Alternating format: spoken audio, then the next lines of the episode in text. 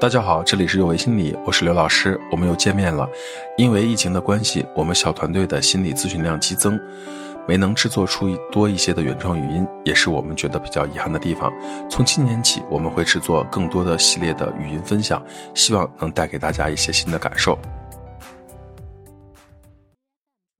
我有一个女儿，我叫她小多多。我不期待她多富多寿，而是希望她多努力多收获。我和女儿的故事就是这么开展的。多多啊，你就在这里玩吧，爸就在这里晒太阳看着你。好的，爸爸。刚刚你去玩吧，姥姥就坐在这里晒太阳看着你。好的，姥姥。发展心理学在讲幼儿游戏的时候，有一个理论叫做经历过剩说。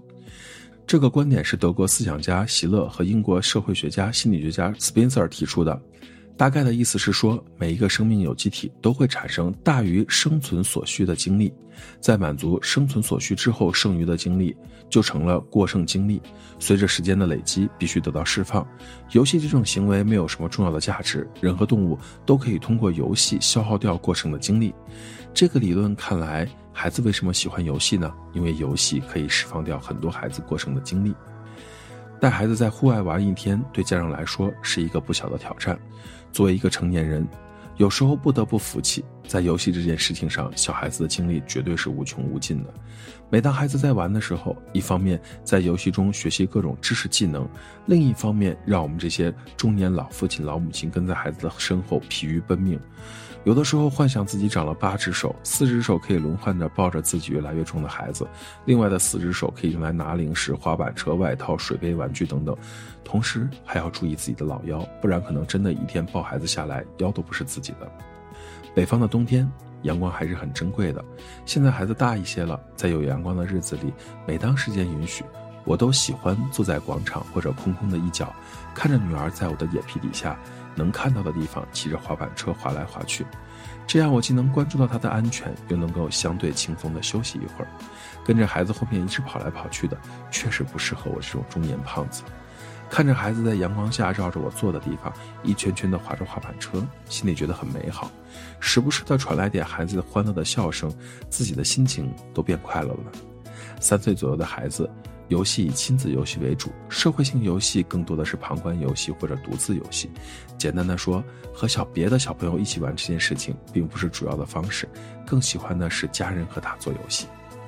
我小的时候也是这样，记得小的时候，院子里对面有一小块晒太阳的地方，姥姥总喜欢坐在阳面的大石头凳子那里，和院子里的其他老太太们聊天，而我就在她看得见的地方玩。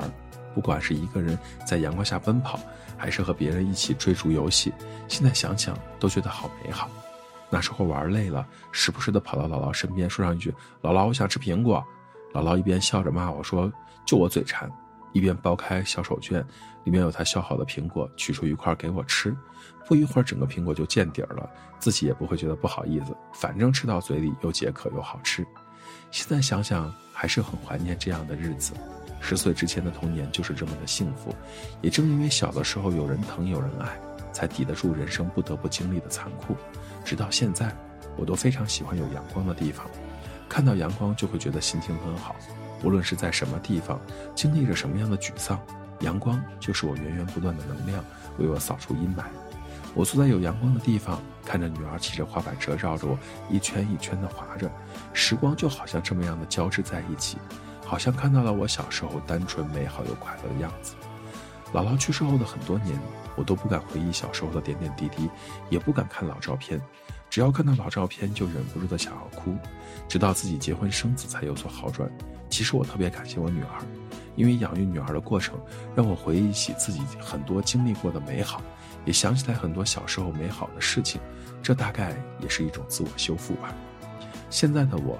会学着当年姥姥爱我的方式去爱我的女孩，出门的时候给她准备水果，坐在有阳光的地方看着她在那里玩耍，和她一起剥橘子，为她准备喜欢的衣服和小书包，随时包里装着一个小糖果，万一哭得厉害了，可以暂时哄一哄孩子。这些点点滴滴的小事，就是我爱着他的样子，也是我被爱过的证明。我想用记忆中感受过的方式去爱着那些你在意的人，这大概就是传承和思念吧。大家好，这里是有为心理，我是刘刚刘老师。虽然我们只是心理学界的一棵小树苗，但是我们努力做到我们的最好，用真诚的态度、客观专业的方式，向每一位愿意关注我们的人分享一切你想知道而我们又恰好了解的心理学知识。请记得，不管你在哪里，世界和我陪伴着你。再见。